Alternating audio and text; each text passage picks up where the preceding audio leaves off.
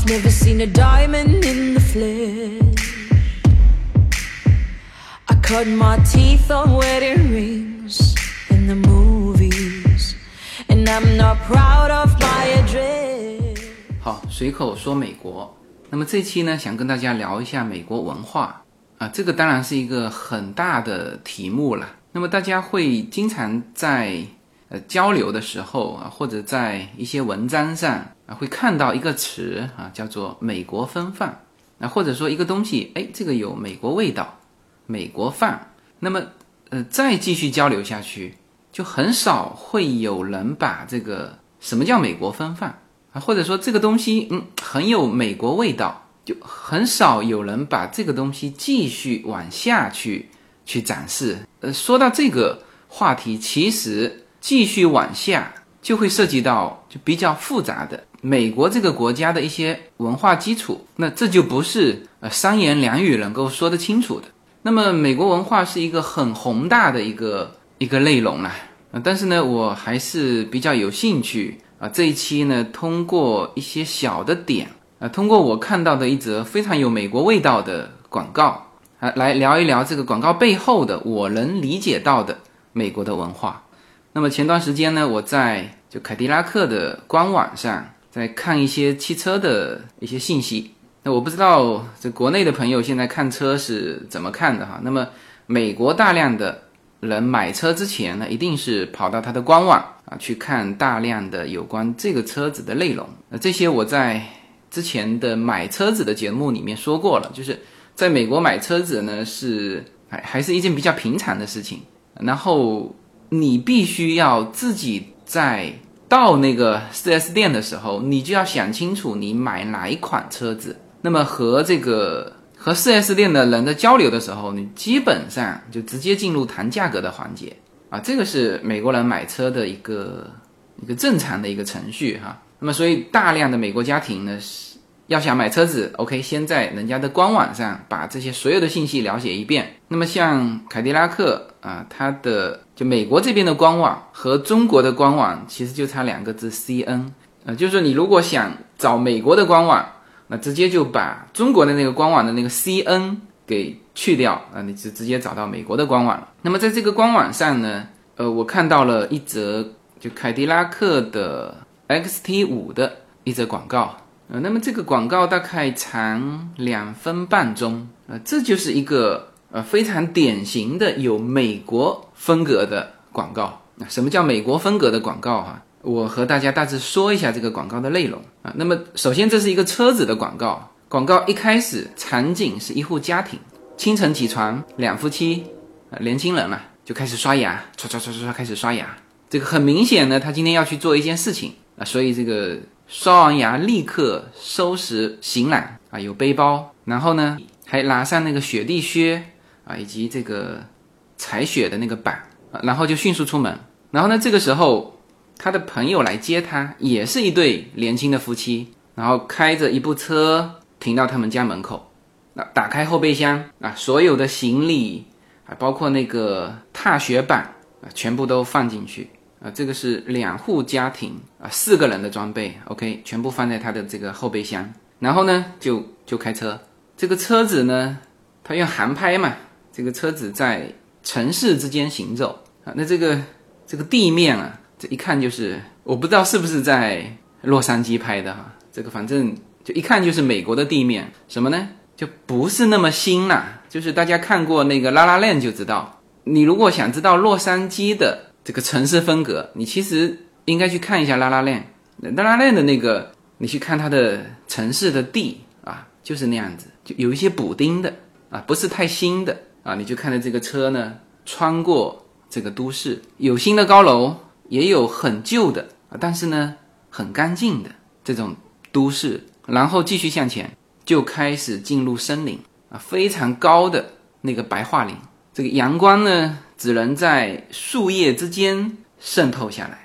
然后呢，这一对呃年轻的夫妻呢，他是坐在后面的嘛，然后靠在车窗啊，这个时候镜头拍出去，呃，外面就是不断往后移的这个树林。那阳光呢，也在这个树林之间游走啊。这个一会儿是就说明它在拐弯嘛，是吧？各种拐弯，因为一会儿这这个阳光是这样照下来，一会儿是斜着过来的，然后再继续往前，就开始进入雪地了。那这个我是很清楚的，因为因为洛杉矶本身就是这种地形，都市郊外就是大片的森林，然后山再往上就是雪山。从我们家的后院啊，直接就可以看到雪山。这个雪山一直到就现在哈最热的时候，它上面呢隐隐约约你还可以看到白色的啊。然后一到十一月份就开始整个山就是雪山，就是这个就非常贴近我们的生活嘛。然然后呢，车子继续往上，那个车轮啊，在这个在这个雪地上行走，然后车子停下来，然后呢，他们拿出这个这个踏雪板，因为要继续往上走一段嘛。然后这个时候，它的这个广告镜头就是。航拍了，他们四个继续往上行走，然后到了一个小木屋啊，这个就是他们度周末的地方。好，然后这个这个广告就结束了啊。那么曾经我和呃一个朋友有，就我把这个广告发给他嘛，那么他看完这个广告，就国内的朋友，他看完这个广告的感觉就是，嗯，这个好像是不是体现了这个美国人就喜欢去追求这种极限运动啊？他们他认为这种。踩上踏雪板去爬这个雪山，爬得很高，是一种极限运动。当然，美国很多极限运动，而且它这种极限运动就你随便玩的，就不是说要设很多的保护，呃，什么呃地方要负责这个安全没有的。之前我去那个那个夏威夷的时候，有一个不是最南端嘛，就有一个悬崖，然后呢就没有没有任何保护的。一群的人在那边从悬崖上往下跳，然后当然它有一个长长的这个爬的楼梯嘛，就是你跳下去又可以爬上来，然后继续跳。就美国很多这种极限运动，但是这一则广告所表现的啊不是极限运动，是什么呢？就是美国每一个家庭周末的一个非常正常的一个家庭活动，在洛杉矶。北边就西北边有两个湖嘛，一个叫剑湖，一个叫大悬湖。大悬湖稍微远一点，那剑湖呢，基本上开车一个小时就能到。那么到了十一月份过后，整个剑湖就全部是雪。然后呢，你如果去远一点大悬湖，那那那个雪景更好。然后跟这个广告里面非常像的就是，因为我们到冬天经常去嘛，那边有大量的滑雪场。那么有的时候你住。啊，就是 Airbnb，他那边很多的人在那边投资了那种小木屋嘛，然后呢就开放出来，那里面什么都有，就这个小木屋里面生活的东西什么都有，就你只要过去，只要带上你活动的东西，就运动的东西啊，所以呢，我就跟我那个朋友说，我说这个其实就是美国人最常做的事情啊，不是很少做的那种极限运动，在美国来说，周末啊。基本上没有什么工作上的打搅。呃，在美国久了的人啊，华人刚刚开始还会，比如说晚上啊、周末啊，还会呃做一些呃工作啊。但是真正在美国久的，你包括装修的师傅，你问他晚上，他是晚上不工作的，周末更不工作，周末他们去钓鱼去了啊。那么这个就是美国的生活。所以美国的很多广告，你去看它。就是从外面的人看，哦，他好像是是不是在展示一种呃他们很高大上的东西？不是，其实他们很多的广告是播给就是美国的家庭看的，他是做国内市场的，所以他的广告是非常贴近每个家庭，就大家看的非常亲切嘛，很熟悉这个场景，就他们经常去啊开周末开山路啊，经常这个到那个雪地。啊，正常这这个上雪地的车轮要绑那个要绑雪链的啊，所以你去看，你会看到很多你感觉哎，这个应该是美国的，就美国商品的广告，就有美国味道。是的，其实其实你在美国待久了之后，你再去看这些广告，你就会发现它和每一个家庭是非常贴近的。呃，我之所以慢慢的在描述这个广告的内容，呃，是为了讲这个广告背后的东西。那么大家慢慢跟着这个节目啊继续听下去，呃，就会知道我后面讲到的很多美国文化的内容，可以在这个微缩的这个两分半钟的这个视频片段里面找到它的这个缩影啊。当然不只是凯迪拉克了，美国很多的广告都是这种调调，它是用大家最常见的一个场景，大家最常做的一件事情，就整则广告你会发现它的镜头不是停留在那个产品上，它的镜头全部停留在人身上。你去看大量的美国的商业广告是这么拍的，就是我是什么风格的人，我在做什么事，然后呢，这个产品在我身边叫如影随形。所以这个产品是符合我这种风格的人。然后呢，如果你也是啊这种风格的人，那么你可以选择用这个产品啊，基本上是这么来表现的，而不是简单的去说表现这个产品有多好啊，恨不得所有的镜头都在产品上。不是，嗯，你去看美国这边的广告，所有的镜头都在人身上，这个产品呢是跟在他旁边啊，这个就是美国大量的。这种商业广告啊，特别是大公司的这种商业广告，特别注重的这个表现形式。那么这个就是所谓的叫做美国味道啊。除了刚才说到的啊这些场景啊，家庭、车子啊，不是那么崭新的城市道路，这个辗转盘旋的森林小道、雪山、小木屋，除了这些场景之外啊，这些场景当然是很美国的了。它其实呢，就凸显人文的价值。所有的镜头没有离开人啊！你要了解他为什么这么拍，就必须要聊到他更深层次的美国文化。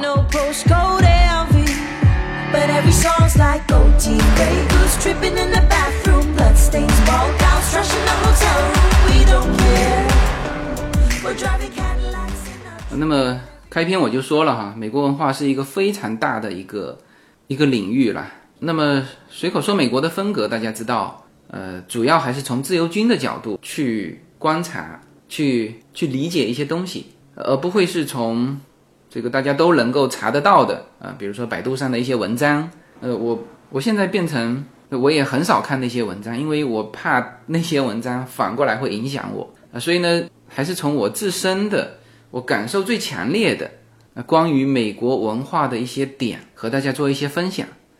那么，其实从刚才那则广告里面呢，你会发现它展现更多的是个人。对了，这个个体意识是美国文化里面非常重要的一个部分。但是在讲这个之前，我不得不先说到美国的多元文化。那么，美国是一个移民国家，现在真正能够算上移民国家的叫美加澳新嘛，全是新大陆。就原来。这块土地上的人很少，然后呢，现在住的人，大家往前翻几代，全是外来的啊。这种国家叫做移民国家啊。你比如说像欧洲，欧洲就不是移民国家，当然也有人往欧洲移民的，但是抱歉，欧洲不是移民国家，人人家原住民是占主体的。那么像美国这种移民国家，它必然是多元文化。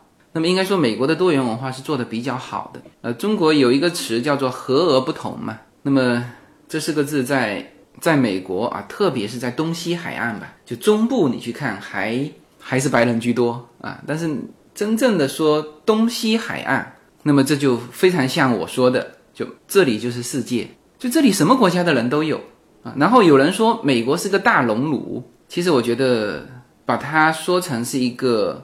呃，大的这个沙拉盘更合适，因为大熔炉呢，它会改变原来的东西嘛，就是炖汤炖到一起去了。我现在越来越多的感觉没有。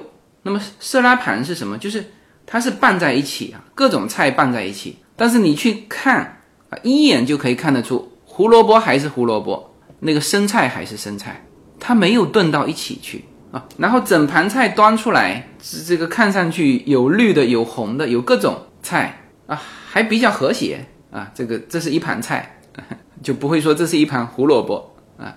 那么在美国也是一样，就是你你看到这个人，就我们现在哈，就经常看到，哪怕是一个白人啊，你隐约可以感受得到，他应该是东欧的啊，或者是是爱尔兰的啊，或者是呃北欧那边的丹麦的啊，他这。长得确实就是很像嘛。我之前跟大家说过一个一个在美国已经待了三代了，他的祖辈，他的爷爷那一代从丹麦过来，然后呢，他长得就是那种脸是比较狭长的。然后呢，他自己说他后来呢找到他爷爷的有一封信，然后呢回到他爷爷以前住的丹麦的那个村子去看，他发现所有的人都跟他长得一模一样啊。他他他说的时候非常高兴嘛，在那边，啊是这样子，就是你在这边待久了啊，像比如说我们自己分辨，就老外看我们啊，看黄种人，他是说亚裔啊，当然这个亚裔还分东亚的。和中亚的，那这个是对于我们来说一分就分清楚了？我们甚至一眼可以分辨什么呢？韩国人和中国人和日本人啊，这个都是在外观上，就是我们如果看得细的话，或者说我们了解的话，是立刻就分辨出来。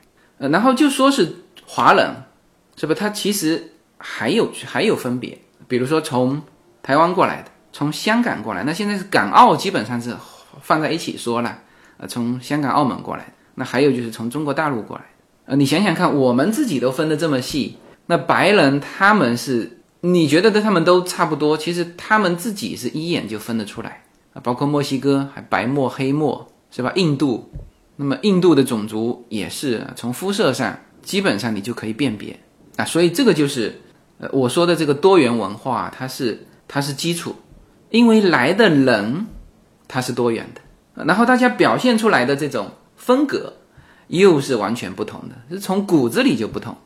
啊。比如说犹太人的朴素啊，德国人的严谨啊，老莫的乐观，还有华人的努力，嗯，那么这些不同，大家互相又是能够看得见的，但是呢，互相又很难去影响。比如说犹太人的朴素，像这个扎克伯格，他只穿一件衣服啊，这当然他不是真的只穿一件哈，但是。他只穿那个颜色的那个款式的，他买了很多，就整个他的衣橱就是那个那么一件 T 恤啊。那么我们前几天这个家庭聚会的时候还在讨论这个话题。那么你叫华人这样干，他肯定干不出来。就我们当时就聊到关于衣着的三种追求嘛，就第一种叫做追求面子啊，那这个当然是和和这个群体的经济发展水平有关。呃，什么意思呢？就是说，当他资源有限的时候。比如说一双鞋，他要出去见人，是吧？首先会把所有的资源集中在那个鞋面上，这就是面子。然后当他资源进一步丰富的时候，那他一定会把里子给做好，因为穿着舒服嘛，是吧？然后当他的资源进进一步丰富的时候，他慢慢的会变得不太在意物质。呃，不太在意物质，不等于说他就用很差的东西、很廉价的东西，不是，他用一个普通的东西。然后呢，他更多的是会去追求物质之外的东西啊。那么这个是，嗯，都有这种发展阶段了。其实美国也是，就现在的美国社会更多的是受犹太人的影响。这个像包括包括我接触的一个非常大牌的律师，他呢出来跟我们家吃饭嘛，就是叶子一看，呃，那那个律师是个女性哈，一看她的包啊就很高兴。为什么？他和叶子用的是同一个品牌的包，那个品牌不贵的哈。啊，所以呢，他这个就立刻就感觉风格上能够能够 match 上啊。然后呢，这个大律师就说了，当然他说的很极端了。他说，如果一个男生穿了一件超过两百美金的衬衫，他就觉得是很不应该的一件事情啊。他就说，你需要用这种贵的衣着去啊，感觉是去提升自己啊。他说，你其实你自己如果说自己是这个段位。那根本没有必要用衣着啊这种外表的东西去抬高自己，这是他的观点哈。我我只是认为他的这个观点呢，就是很像犹太人的观点。我在这边也接触过非常多的这个犹太人的老板，犹太人基本上都是单打独斗，都是做老板的。他们的用的车子，这个穿的衣服都是非常普通的。当然他们有有可能有私人飞机，但他们的私人飞机是为了方便啊，不是为了炫耀。而美国的这个地方呢，也确实私人飞机方便，因为它有很多小机场嘛，就是就到了人到了就能飞的那种。那所以说这种的影响啊，其实对美国很多的这个商品它会造成影响的。那比如说我就说凯迪拉克，凯迪拉克在这个几十年前那是高端奢华的代表，是吧？我我相信那个时候凯迪拉克拍广告一定不是拍成现在这个样子啊，你就会发现很多的这个。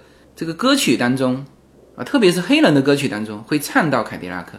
那这其实，在几十年前，这个就美国也是这个喜欢炫的啊，也注重这个面子的但是现在慢慢的，我说大量的整个美国社会就进入到那种有点偏这个犹太人的朴素。你去发现，像中国孩子穿的衣服啊，有些一穿到学校去，有些人呢一看就是嗯，这个裙子很中国。为什么？它镶了那个花边了。美国人的裙子，就美国孩子的裙子，你发现极少镶花边，颜色呢也是以单色调为主。就不是说它用的材料不好，也不是说它这衣服卖的很便宜，它也卖的不便宜，也是品牌，但是它就是没有那些花俏的那个修饰，啊，这就说明现在确确实实这种朴素的风格影响到整个的美国社会多元文化里面。那比如说你说到德国德国人的严谨，那这个我就不展开了。这个高晓松的节目里面说过多次，呃，他的那个姐夫啊，那么老莫的乐观。这个也是非常明显的。你到周末，你去看这个公园里面，几乎全是墨西哥人。就你看上去他们都非常开心，就是家庭在那边聚会嘛。然后呢，给我装修的这个，就给华人装修工打下手的，全是这个老莫啊。在我家装修的时候也是啊，整个装修的过程就必须放一个那种小音箱啊，然后放这个墨西哥的歌曲，很欢乐。就整个这个民族。呃，确实是属于叫做“今朝有酒今朝醉”的那种那种风格，呃，这个风格也是非常明显。然后华人呢，谈到华人就必须说到华人的努力。那么在国内现在这个大家的这个努力程度已经，我都觉得已经过了哈。所以说我在之前的节目里面其实聊了蛮多，是就是大家可以稍微放慢一点脚步，去感受更多的去感受一些生活，呃，去更多的把时间放给家庭。然后呢，在美国的华裔也是非常努力。然后在美国最重视孩子教育的一个是犹太人，还有一个就是东亚这边的。这就是我为什么说东亚哈，就是一个是华人、日本人、韩国人，韩国人也是非常重视教育啊。印度，就你可以感受得到的，去这个就各种的学习班，你就很少发现老墨的孩子、黑人的孩子很少。然后呢，你去看这个 L A 嘛，很多人。到 L A 来就拍这个流浪汉嘛，你去看那些流浪汉，有白人，有老墨，有黑人，你有看到有华人吗？没有，就华人里面就没有一个流浪汉。那就算是残疾人，华人啊，也很少出去当流浪汉的。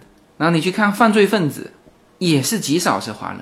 我说的犯罪分子是这种什么出门打个劫啊，这个入户偷点东西啊，这种你在美国看极少华人。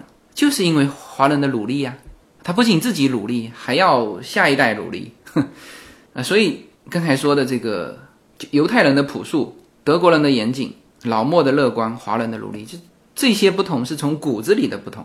然后你看这边各种族裔，他们的传统文化，在美国都能看得到啊，比如说我们中国人过中秋、过春节，老美们也都知道的啊，比如说我们中国人的餐厅。啊，到了这个过春节的时候，居然还有上门舞龙舞狮的，就不是这个餐厅邀请的，是专门舞龙舞狮的这个队伍，就是一家一家华人餐厅啊，就是表演过去。他知道有这个市场嘛，就老板也会给他们打赏，然后呢，很多的用餐的这个顾客也会把钱丢进那个狮子的嘴巴啊，像这种传统的文化氛围。在美国，居然是啊，不仅说是保持下来，而且我感觉的这个氛围好像比国内还热烈。那么我们是这样啊，其他的民族也是这样。比如说爱尔兰的那个绿帽子节，叫圣伯特里克节啊，到了那一天，就几乎所有的学校，他都要求小孩子穿那种绿色的衣服去。这还不是，就绿色还分好几种嘛，它是那种绿色的衣服。然后你到洛杉矶。啊，你其实东部也是了，纽约也是。你说去看这个饮食文化啊，也是分得非常清楚。日本的 sushi，韩国的烤肉啊，墨西哥的那个 taco 是吧？那中餐就不用说了。那以前是，嗯，早期中国人来的少嘛，它这个中餐都混在一起。但是现在中国人过来多了，全部分得清清楚楚。所以听友们过来这个说跟我一起吃饭嘛，然后因为我在这边熟悉嘛，那我就会问他。我说你是要吃上海菜呀，还是要吃川菜呀，还是要吃广东菜呀，还是要吃新京菜？什么叫新京菜？就是新的北京菜啊，这是不同的餐厅，完全非常纯正的菜系，都是非常正宗的啊。四川人，你到洛杉矶来吃吃看洛杉矶的川菜，你让他说正宗不正宗？非常正宗啊，这个就是多元文化，这个就是沙拉盘啊，感觉是混在一起的，但是呢，每一个又非常清清楚楚啊，这个是美国的多元文化，这个东西是基础，然后才能谈到什么？才能谈到这个个体意识，你必须多元嘛，呃，穿衣服穿的五颜六色，这是多元，因为有了五颜六色，所以你才能够凸显个体意识。如果是因为多元文化对应的是一元文化，就统一啊。比如说，呃，如果说全国穿的是同样的衣服，那你这个什么个体独立，你就不用谈了。所以说，多元文化是美国文化的一个基础。嗯，在这上面长的一些东西啊，无论现在是很好的啊，还是说现在觉得在诟被诟病的很不好的，都因为基于美国是移民国家、多民族国家。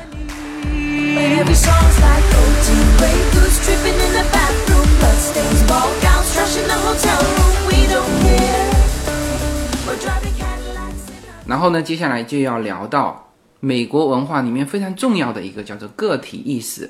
美国有三亿人，这个，这个人口不算少哈。然后你当然你到了中部，你会觉得啊，好像地广人稀啊，但是你真正的到了这个东西海岸。啊，你去看这个也是非常拥挤的哈。然后呢，你在街上看到形形色色的人，你稍微留意一下，你就会发现，哎，好像每一个人他都有自己的风格。对了，这个就是美国呢，他从孩子开始就有一种意识，叫做与众不同，就不是到了叛逆期才有的啊。这个这个好像自然而然就就有的。呃，这个可能跟家庭教育也有关系。就比如说，美国的家庭很早就让孩子自己选择东西，啊，比如说像我们家的令三岁啊，我们每一次买东西，什么颜色的都是让他自己选择，然后他还真能够拿得定主意，就是用叶子的话说，就主意拿得定定的啊，不是说呃，你你问他要什么，他说哎这个挺不错的，选择个蓝颜色是吧？然后再问他一遍，他又改了其他颜色，没有的。他非常明确的会告诉你，我就要这个颜色，而且就要这种花色。然后呢，即使是我们甚至觉得他挑的那个颜色，像优娜，我们觉得她挑的还算正常嘛。这个比如说小女孩喜欢粉红色，但是令呢，她挑的是经常挑那种棕色、黑色。然后他就告诉我们，他说他就喜欢这个颜色，他真的就是喜欢黑色。那我相信，在美国。每一个，无论是家庭教育还是学校教育，他这种慢慢培养出来的感觉，它就是与众不同。就你喜欢粉红色，我就一定不喜欢粉红色。那这个就是叫做最最粗浅的叫做个体意识。美国文化体现出来的这种个体意识，其实它会表现出很多种方式啊，比如说我们看这个好莱坞大片，呃，应该都非常清楚。美国呢，往往是塑造个人英雄，那这个也是深入美国人骨髓的一个东西，就是他们崇尚英雄。我去年大概也是夏季，应该是七月份啊，呃，因为这个工作上的需要嘛，就去了一趟这个俄亥俄州。那么我们当时是正好住在俄亥俄州的一个非常小的一个城市，叫做阿克伦。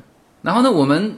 入住的当天，我们就觉得这个整个城市这个气氛是不一样的。然后就很多人跟我们讲，他说：“你知道吗？他说这一次刚刚拿到这个 NBA 总冠军的那个克利夫兰骑士队啊，克利夫兰也是俄亥俄州的嘛，啊，但是呢，克利夫兰骑士队的那个灵魂人物那个詹姆斯，他的家乡是在阿克伦，然后那个时候是。”克利夫兰骑士队刚刚获得了总冠军，然后呢，阿克伦市就组织了一个规模非常盛大的一个欢迎这个詹姆斯回到家乡的呃一个活动。然后我们是中午就到了嘛，就是当天晚上举行这个游行活动。哇，我真的是看到了万人空巷，这个詹姆斯有一个游行嘛，那那那那种感觉就是有点像以前的那个，就是中国的以前的叫中了状元，呃，然后骑着马哈，这个组织一个非常盛大的游行，就是跟这个以前中国中状元一样，他他们也是，就是詹姆斯在这个彩车上跟大家两旁边的人这个致意啊，那个几万人簇拥着他，呃，到这个演讲场地，他还有好几场演讲在那边。然后有人说，就是美国人爱英雄爱到什么程度哈？就是有的时候呢，其实你只有九十分，但是呢，大家愿意把你这个捧成一百分啊！这在很多的奥斯卡颁奖的这个奖项上，你也会发现这一点。就是如果一个奖，就正常来说，大家希望的是什么？希望的是更多人能够获得奥斯卡的分分项的这个奖嘛？但是你在美国，你就会发现，呃，往往一部电影啊，或者是一个一个大家喜爱的导演吧，就今年的所有的奖都被他囊括了，呃，几乎哈，我说几乎，呃，这就是美国人的风格，啊，其实，在其他的奖项上就可以给你，也可以给别人的时候，他就是给你，他会把所有的奖集中在一个人身上，去塑造这个英雄。那么这种氛围啊，这种文化。是因为大家爱英雄，所以呢，在这种文化下，其实也能培养英雄。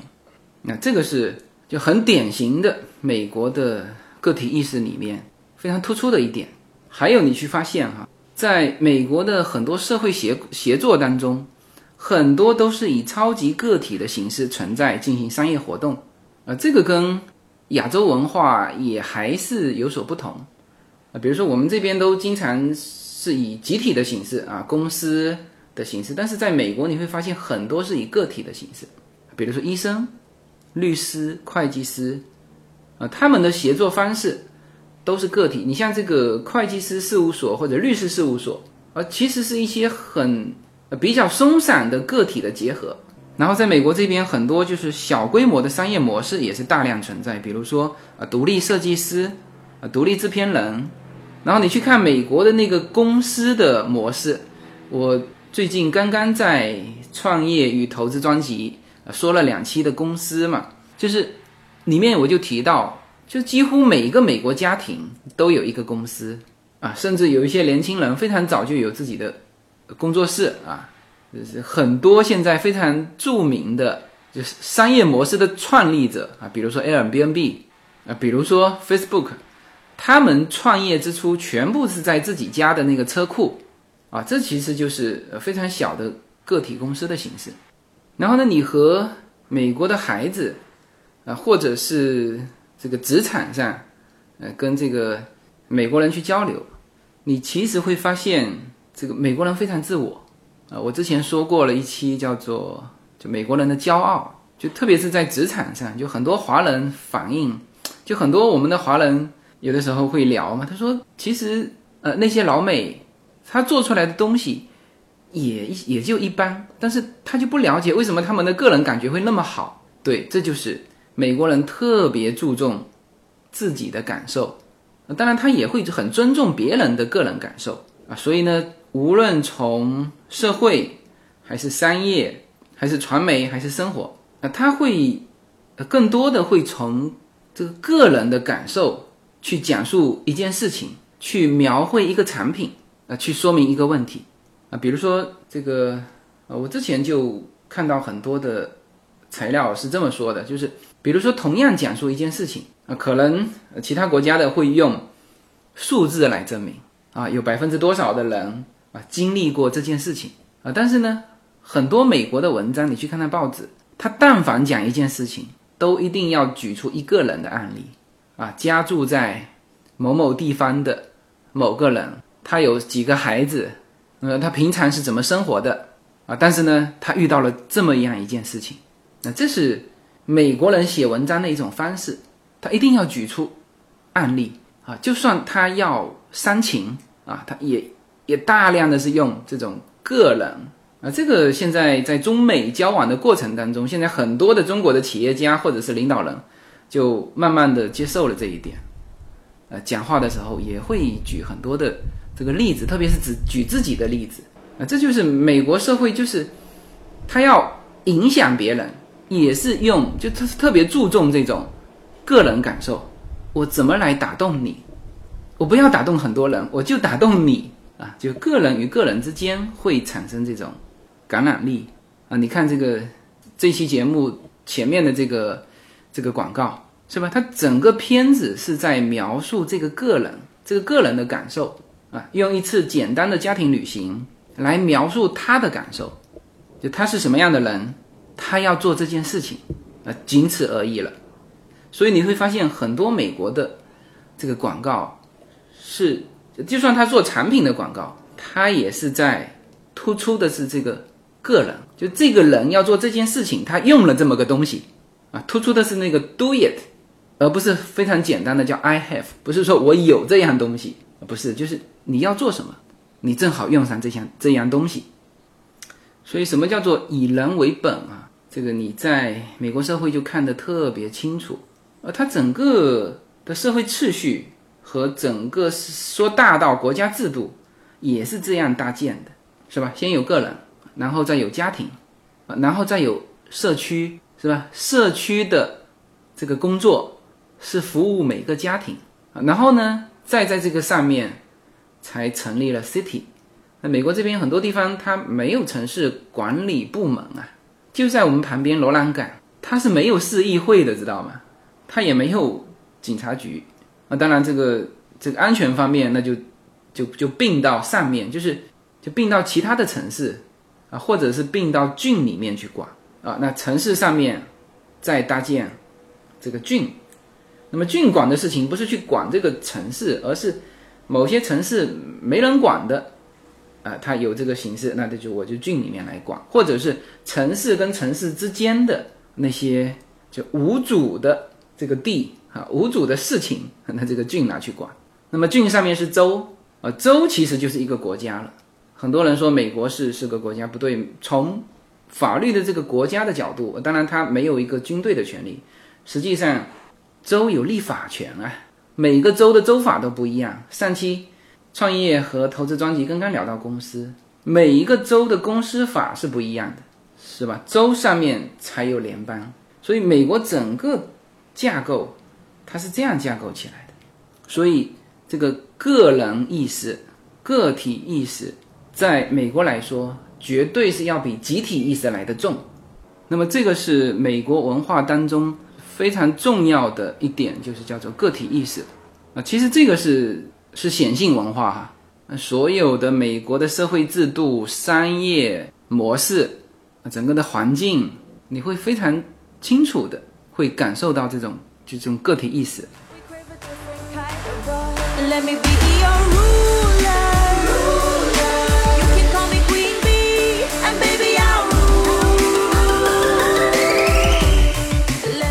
好，呃，那么最后一点呢，来聊一下美国的创新。就是美国的这个创新，就有些东西是事实哈。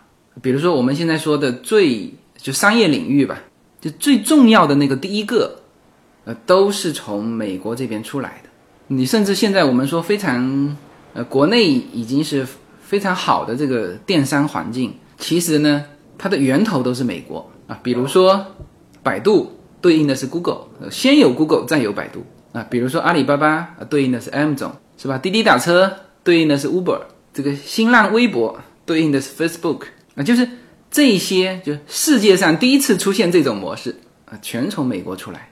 那然后至于说在哪个区域去发扬、去发展，那是下一步的事情。就这个创新来说，美国美国文化当中的那个创新的意识是非常强烈的，所以它才有这么多新的东西。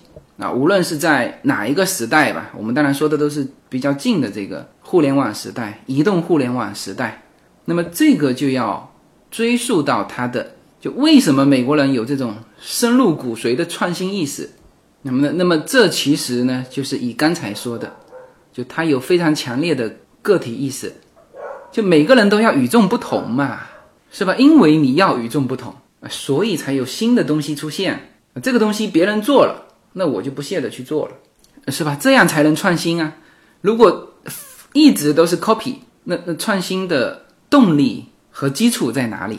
所以有些人说到美国文化里面说美国人有这个冒险精神，我觉得与其说是冒险精神，还不如说他们有独创的精神。就美国人就是这么认为的嘛。他们除了他们说除了法律之外，美国人认为所有的先例和传统都是创新的障碍。还有就是美国的个体意识里面啊，还有一个叫做使命啊，这个。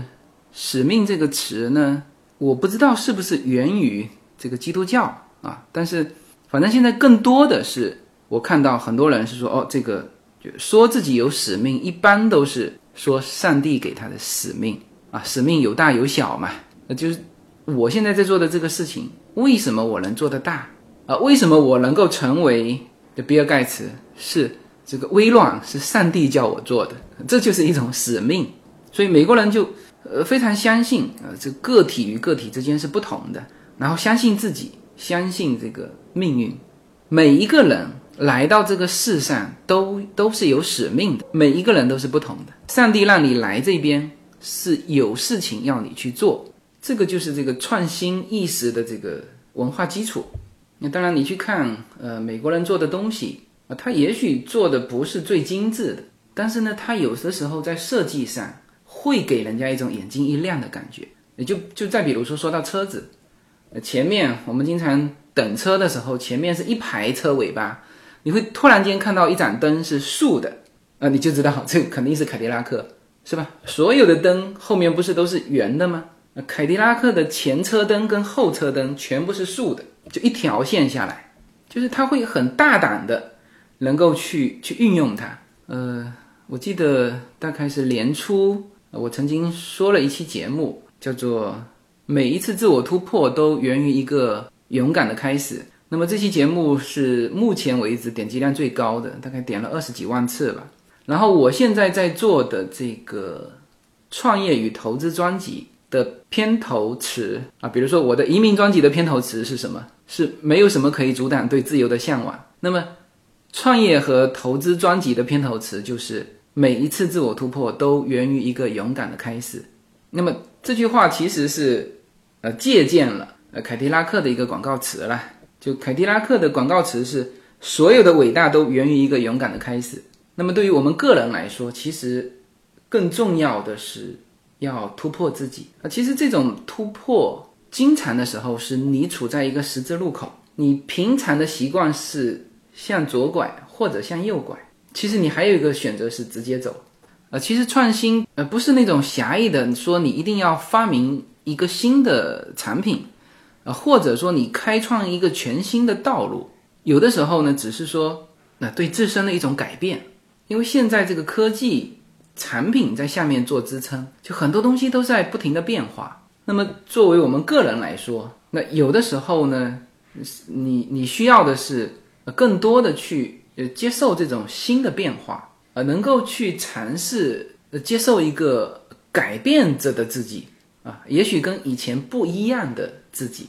你去看现在很多的美国的品牌，他们也在这样做啊。那么大一个美国的品牌啊，包括汽车品牌，就比如说凯迪拉克，是吧？我我看到他现在的广告和他之前留给我的印象是又进了一步，就他自身也在做变化。我刚才说过了，他以前的品牌的定位是什么？是吧？是典范和极品，是吧？他以前是好莱坞大片，还有美国音乐里面的那种宠儿，就他出现的时候都是叫做叫 dream car，就感觉就是一种梦想的代名词，是吧？但是随着这个时代的发展，它也在自身不断的变化，这种变化本身就是创新。那比如说，你看现在它的广告，它体现出来的是什么？体现出来的是，我是就每一个家庭生活的一个绝佳的伴侣，是吧？我不是那个高高在上的那个 dream car，你不用梦想，我就在你身边啊！只要你是这种风格的人，你就适合用这样的一款车，那它就是这么体现的。然后呢，我在录制这个节目之前，呃，因为我也想看一看这个中国的就关于这个车子的广告是怎么拍的嘛。然后我就看到了这个凯迪拉克最新的 XT 五的，就是中国市场的广告。啊。那现在这款车子是全新的一个轻混合动力的一个版本啊。然后看到这款车子在中国市场投放的这个广告，啊，整个的味道也是非常美范的，就不像中国其他的这种产品广告，就是恨不得所有的镜头都对着这个产品。没有，这则广告倒是他不着急去展示这个产品啊，也是先去展示一种生活的品味。那这个跟美版的味道就非常接近了。呃，当然，这个中国都市和美国都市是不一样的嘛。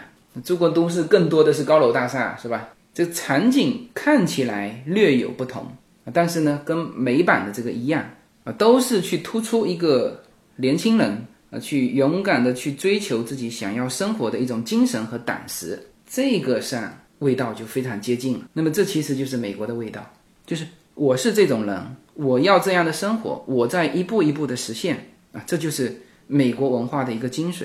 那么身边所有的产品都要匹配上我和我的理想，以人为本，产品呢则是叫如影随形。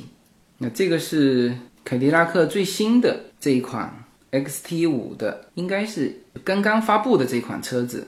那么大家也可以去近距离的去感受一下呃这款车子。好了，那么最后总结一下哈，美国文化是一个非常宏大的篇章。那么我呢？只能从我自己的感受去去分享，就是我感受的最强烈的呃这几点啊。第一就是多元文化啊，这个是基础啊，这也是美国的现状啊。那么这个多元文化是基础，呃，所有的产品啊，所有的市场活动，你都必须要兼顾这个基础。这个比如说星巴克的纸杯，好几次都是因为和多元文化里面其中的一个文化冲突了。就造成很多非议嘛，啊，所以在美国，一个产品，如果你是大众的产品，你确实不能绕开的，就是方方面面的文化你要照顾到，然后是个体意识，那个体意识是显性文化，就是你可以看得到，你可以看到每一个美国人他为什么这个出来那个神态，跟你说话的表情，包括美国的每一个孩子跟你说话那个态度，都都都那么自信。然后在美国啊，所有的这种商业活动啊、文章发言啊、产品宣传啊，一律是围绕这个个体意识来做文章。它不需要打动很多人，它只要能感动你就好了啊。这个是你就会发现他们的着眼点都是个体啊，去感动一个个人，然后啊才是深入骨髓的这种创新啊。这种创新刚才说了，它离不开那个个体意识。因为每个人我都希望与众不同，我不我不 care 那个模仿，我要做出新的东西，所以这个就是创新的基础，这也是美国一直保持生命力的一个主要原因。那当然，这个美国社会对于创新的一个接纳和一个激励，也是创新的一个基础。OK，那么这期节目是通过一则广告里面的一个着眼点，就是它不是着眼在商品。而是始终是着眼在一个个人，就个人感受啊这个角度去切入啊，聊了三种啊，我认为到现在为止感受比较强烈的呃三种美国文化，呃，当然这个只是美国文化里面的一部分。那么今后如果还有机会，那么我还是希望以这种从具体的一个事情去切入啊去挖掘背后的文化。好吧那么这期节目就到这里好谢谢大家。